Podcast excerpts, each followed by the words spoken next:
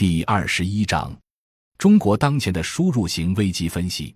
进入二十一世纪之后的中国金融资本甫一形成，就经历着重大的历史性演变。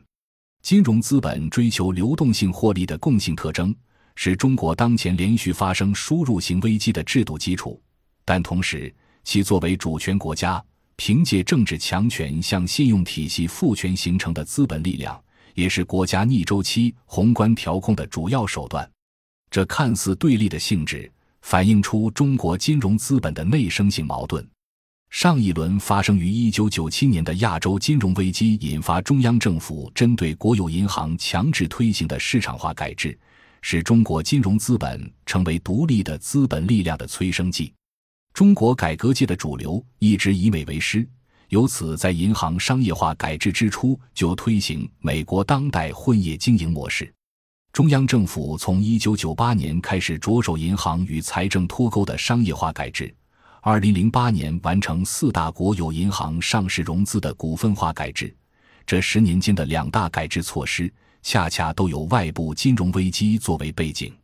虽然中国基本具备了参与金融全球化竞争的制度条件。但一九九七年亚洲金融危机和二零零八年华尔街金融海啸，对于向来以美国新自由主义金融体制为榜样的精英群体而言，不斥浪遏非洲，西方连续发生金融危机的事实，客观上阻遏了被精英群体主导的激进改制。无论主观意愿如何，形势比人强。在二零零八年华尔街金融海啸造成二零零九年全球危机爆发以后。在外需陡然大幅度下降，直接导致外向型实体产业凋敝的影响下，中国金融资本也不可避免地逐渐产生异化于实体产业的趋势。尽管中央政府仍然强调银行服务于实体经济，但在四万亿救市资金大规模投放的背景下，货币信贷增速远高于 GDP 增速，工业增加值与 M 二级社会融资总量增长出现背离。究其原因。尽管增加的信贷资金大部分进入国有企业承担的大型基础设施建设，由此使中国成为全球危机中维持世界增长的发动机，但也有批评指出，就是投资没有带动中小企业为主体的实体经济的扩张，大量获得融资的非金融企业放弃收益低的基础产业，通过开展信贷、理财等业务进入金融行业，进而。从二零一一年国内房地产企业利润下滑开始，大规模转向西方模式的金融资本经济，房地产基金纷纷转战保险业、互联网金融等虚拟经济领域。同期，国内影子银行盛行，投机性金融市场快速扩展。近几年来，加快异化转型的金融资本集团与代表其利益的有关部门大力推出融资融券、金融期货。场外融资等一系列利于衍生品发展的交易工具，配合这个金融异化实体趋势的官方部门，也于二零一五年四月新推出几项股指和做空机制，这为海内外金融资本联手做空中国经济制造了难得的历史性的机会。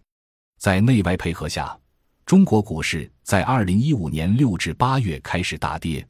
客观来讲，中国二零一五年多次发生的股灾和汇率波动，是中国金融资本纳入全球化进程中的第一场正在演化之中的、具有金融资本阶段特性的多空大战。尽管从表面上看，这只是中国官方资本做多与私人资本做空之间发生的一场对决。资本项目局部开放近年，中国的资本市场已经敞开半边。这恰巧给予了海内外金融资本集团这些年梦寐以求的做空中国、借机抄底的历史性机会。中国作为全球最大的工业化国家，势必是原材料和能源最大进口国，也就在客观上造成国内难以抑制的通货膨胀，间接造成国内利率上涨、融资成本上升，内在地压迫实体经济的利润空间，促使制造业衰落。如果这个外向型经济结构被其内在的客观规律约束，则反过来又使得国内各地方政府和民间资本大都渴求派生于核心国家量化宽松和零利率政策大量制造出来的廉价外资，也由此势必派生出大批对新自由主义金融制度几乎如痴如醉的拥趸。于是，从2008年华尔街金融海啸导致量化宽松政策实施以来，中国本来需要勉力维护的主权币制实质性的被外储币制渐进抵消，对外开放资本市场成为国内新兴资产阶级众口一词的改革呼声。回顾历史，法国国王路易十六。曾向呼吁宪政改革的资产阶级妥协，而推行了路易十六改革。人们不该轻易忘记，二零一五年股市下跌前那些金融全球化加速的一系列举措。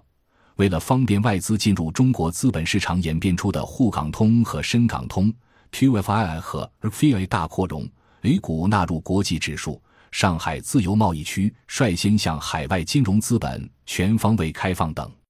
随之。沿海甚至内地中心城市也紧跟上海步伐，跃跃欲试。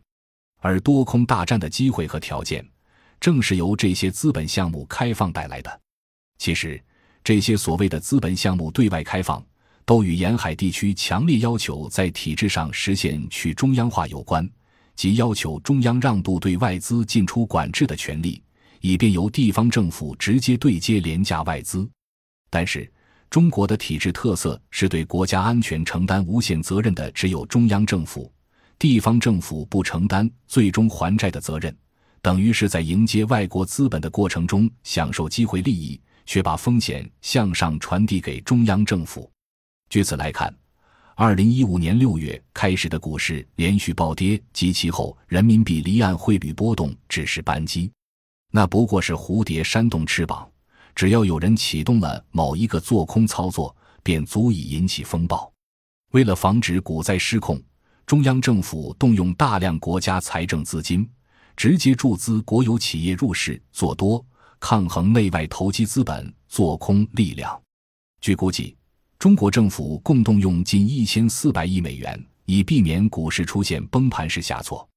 而有业内人士估计，包括社保。证金公司和其他入市机构投资者在内，就是资金达到两万亿至三万亿元人民币的水平。但稳住阵脚后，中国的各类金融精英们还是没能反思，仍然顺从金融资本规律，推动进一步金融深化。股市大跌发生之时，二零一五年八月三十一日，四大财经部门联合发布关于鼓励上市公司兼并重组。现金分红及回购股份的通知，主要内容是通过各种方式进一步深化改革、简政放权，大力推进上市公司并购重组，积极鼓励上市公司现金分红，支持上市公司回购股份，创新支付工具和融资方式，通过并购贷款、境内外银团贷款等方式支持上市公司实行跨国并购。市场人士对此普遍欢迎。认为可以提升资本市场效率和活力。这份通知的基调是在危机中进一步推动金融深化。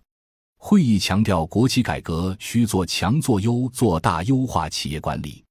强调防止国资流失。从某一角度来看，它符合中央全面深化改革领导小组早前在二零一五年六月五日通过的两个国企改革先导性文件的精神。央企的兼并重组可能朝着两个维度来进行：第一是针对外向型央企，通过兼并重组提升国际竞争力；第二是针对内向型央企，兼并重组将有助于这些央企压缩过剩的产能，应对过度竞争的恶性环境，从而集中做大。这本身是有积极意义的，但从另一角度来看，在危机时刻。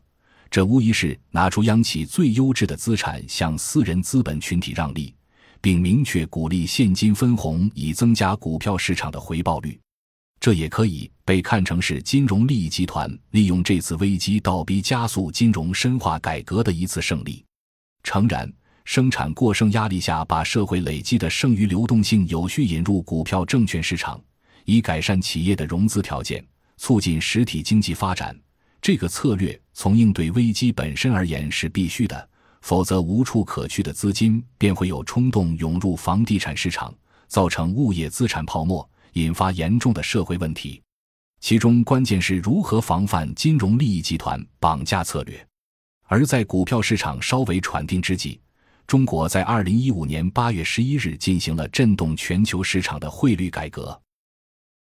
感谢您的收听，本集已经播讲完毕。喜欢请订阅专辑，关注主播主页，更多精彩内容等着你。